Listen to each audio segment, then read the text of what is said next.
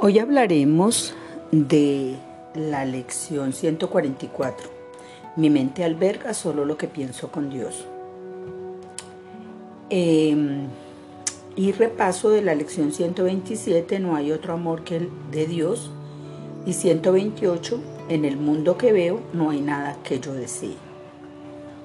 Bien, empecemos con la lección 144. Mi mente alberga solo lo que pienso con Dios. Mi mente alberga solo lo que pienso con Dios. Esta es una lección para enseñarle a mi mente, para indicarle a mi mente que piense los pensamientos divinos en reemplazo de los pensamientos mundanos. Porque eh, como persona tengo un banco de pensamientos personales que he venido construyendo a lo largo de la vida y que eh, varios científicos han calculado que son más de 50 o alrededor de 50 mil pensamientos que se repiten eh, diariamente y que son los mismos o en un porcentaje muy alto los mismos que se repitieron el día anterior. Entonces, eh, la mente repite estos pensamientos para reafirmarlos, para sostenerlos y para poder consolidar el sistema de creencias que son los paradigmas con los que se cimienta la experiencia humana. O sea, la mente humana, el cerebro humano, la inteligencia humana, necesita de unos paradigmas para poder acceder a la comprensión del mundo, a la comprensión de las cosas que suceden. Y esos paradigmas todos los días eh, necesitan como de un mantenimiento. Y ese mantenimiento son los pensamientos. Entonces, para que un paradigma sea sólido, para que una creencia sea sólida, se requiere que la mente la refuerce a través de un banco de pensamientos que al estarse eh, alimentando ese paradigma está eh, bastante enraizado. Entonces, eh, al acceder a cualquier experiencia o a cualquier suceso, a cualquier estímulo, siempre hay unos paradigmas allí para eh, interpretar eso que está aconteciendo. Y por ese motivo, los seres humanos todos reaccionamos de maneras diferentes frente al mismo acontecimiento, porque cada persona ha interpretado de manera diferente y ha establecido un sistema de creencias personalizado que es su creación y que es su construcción que ha realizado durante toda la vida, donde está su identidad, donde está su carácter, donde está su personalidad y allí están inmersos todos sus anhelos, sueños, deseos, miedos, etcétera, etcétera. Mi mente alberga solo lo que pienso con Dios.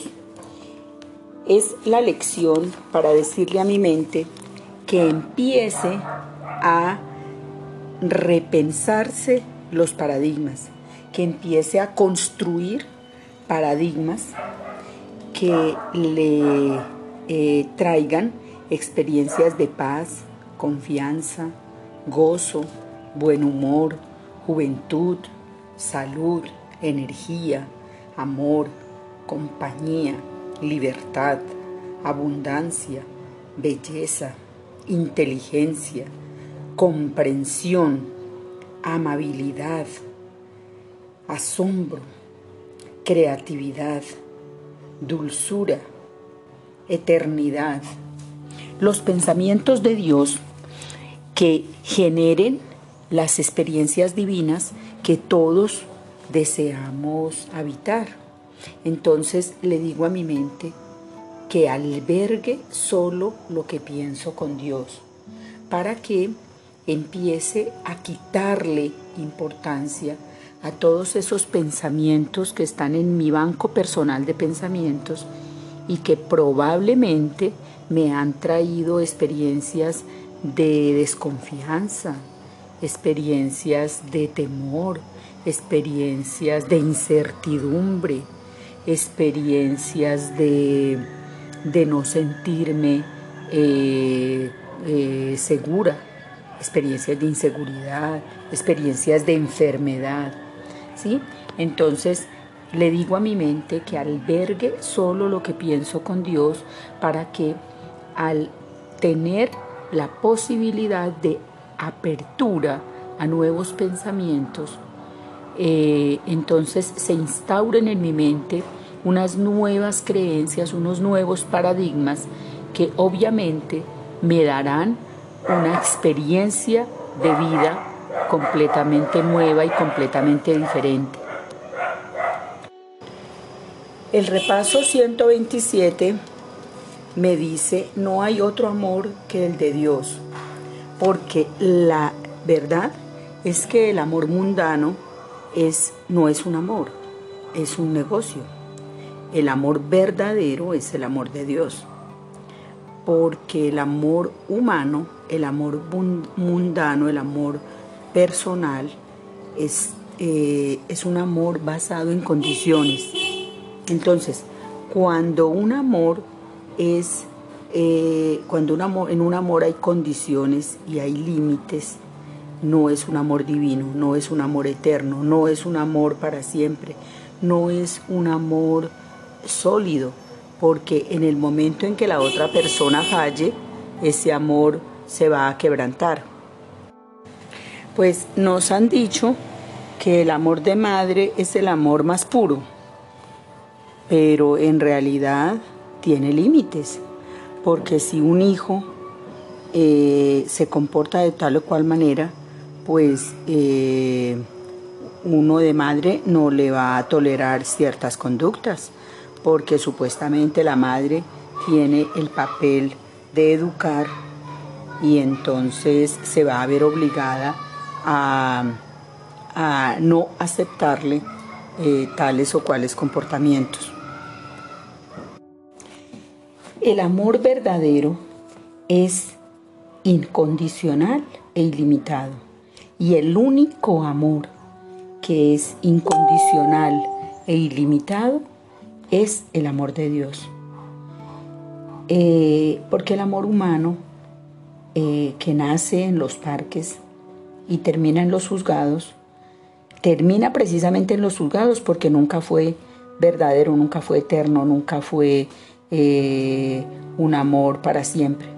Fue un negocio y en el momento en que la otra persona no satisfizo mis caprichos, en el momento en que la otra persona ya dejó de ponerse a mi servicio, ya dejó de hacer o de ser lo que yo quería, entonces eh, llega el divorcio. Entonces el único amor verdadero es el amor de Dios, porque es incondicional e ilimitado se da como el sol que le da calor a todos por igual. Se da como el aire que está para que todos respiremos. Es incondicional e ilimitado. Bueno, em, en el mundo no veo, perdón, en el mundo que veo no hay nada que yo desee. Esta es la lección 128. En el mundo que veo no hay nada que yo desee. ¿Por qué? Porque todo, absolutamente todo lo que yo he deseado en el plano material, todo, lo he conseguido y finalmente he tenido la sensación, he terminado con un sentimiento de frustración o con un sentimiento de vacío. Por ejemplo, luché y batallé muy duro para hacer una carrera. Entonces, primero quedar en la universidad pública, pues sacar un excelente puntaje para poder ingresar a la universidad pública, a la carrera que yo quería entrar. Finalmente, eh, eh, hacer pues los últimos años de bachillerato con mucho interés para tener ese puntaje, obtenerlo, ingresar a la universidad, estudiar muy duro, tratar de sacar las mejores calificaciones para graduarme, finalmente graduarme y correr por la vida en el desempeño laboral y haciendo especializaciones, tratando de cualificarme profesionalmente, toda una vida de estarse uno disque actualizando y, estudiando pues eh, mientras se trabajaba y durante el trabajo ahorrando para conseguir recursos para comprar cosas. Y obviamente, por ejemplo, en el campo de lo académico, cada que se obtenía un título, pues sí, muy bien, ese día se celebraba y al otro día ya a correr por la vida solucionando chicharrones en el trabajo y resolviendo dificultades y enfrentando eh, problemas, porque el, mundo laboral es el mundo de la resolución de problemas. Entonces, bueno, eh, la primera casa que compré, pues sí, muy bien, pero no sentí una experiencia pues de éxtasis, de felicidad que me hubiera durado, no. O sea, como dice la canción, hasta la belleza cansa, o sea, yo repito esa frase porque es que es verdad. Uno termina con una sensación de vacío, como que, bueno, todo esto que yo luché, ¿y qué? Sí, tengo las cosas materiales que tanto anhelé, entonces, pues, mm, digamos, eh, eh, se, sentía uno como más placer, o al menos yo, eh, recuerdo cuando tenía como 19, 20 años que me compré la primera motocicleta fruto de mi trabajo y andaba en esa motico para arriba y para abajo y después el primer carrito, como a los, sí, como a los 18, 19 años que me compré el primer carrito, sí, fue muy muy agradable yo me acuerdo que me sentía pues muy feliz de tener el carrito, pero eso no duró mucho. Ya después era como, como una, una preocupación más, ¿sí?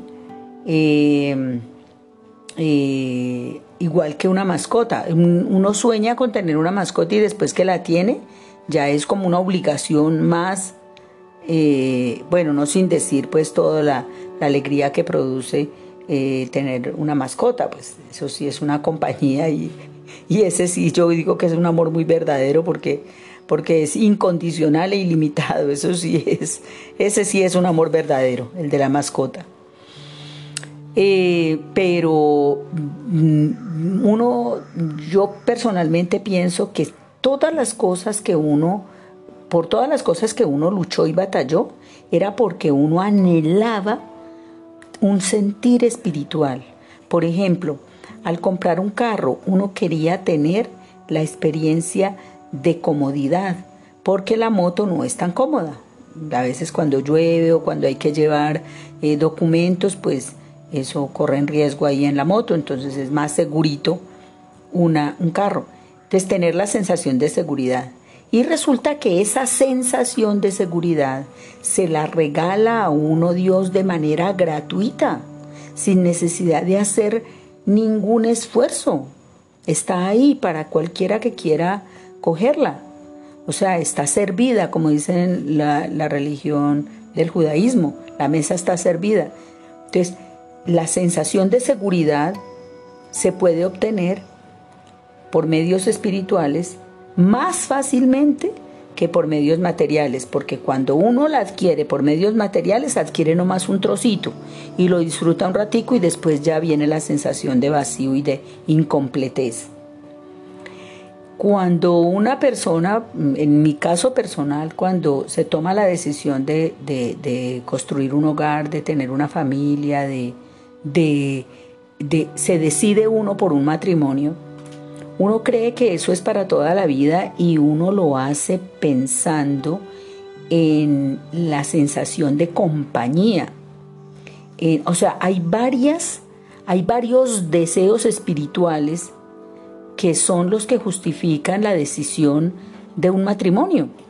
Entonces uno va a un altar a jurar amor eterno porque uno está convencido que con esa decisión de matrimonio uno va a encontrar compañía, protección, ternura, eh, si ese acompañamiento, eh, va a encontrar lealtad, va a encontrar solidaridad, va a encontrar comprensión. Y resulta que todas esas cosas están ahí en la mesa servidas por Dios para uno obtenerlas sin eh, tener que ir a decir un poco mentiras a un altar, porque finalmente lo que uno jura allá en el altar, pues termina uno eh, eh, contradiciéndolo cuando contrata al abogado para el divorcio.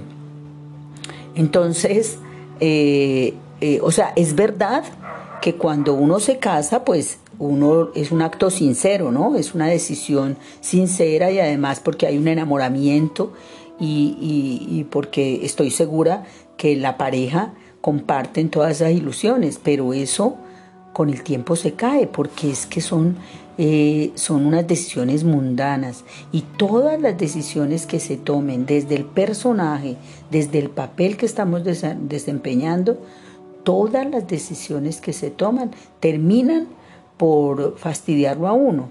Entonces, eh, hay parejas que duran muchísimo porque evolucionan espiritualmente. Pero si no evolucionaran espiritualmente, seguro terminan en un divorcio.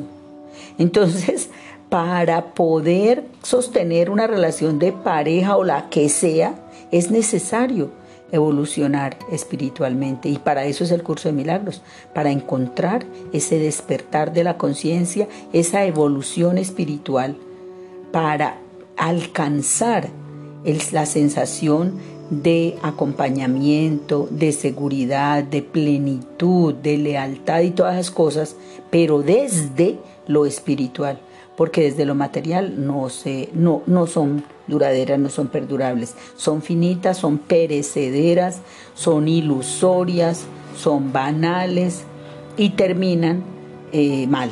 O sea, todo, absolutamente todo lo que construye el plan del ego, el plan del ego es un fracaso garantizado. y es lo que nos dice el, el curso de milagros.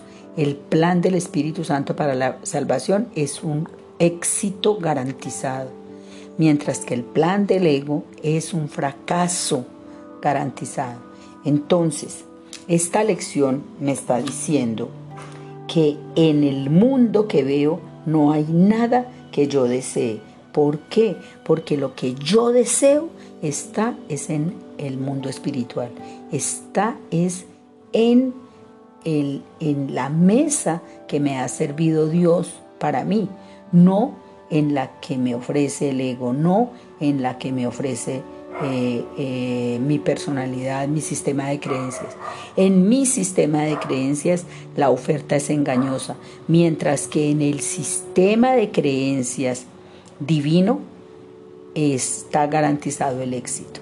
Entonces, en el mundo no hay absolutamente nada que yo desee, porque todo lo que yo deseo está es en el espíritu. ¿Sí? la paz, la armonía, la tranquilidad, la sensación de acompañamiento, de abundancia, la salud, la eternidad, solo le pertenecen a Dios. Son atributos de Dios y por lo tanto solo están en el ser divino.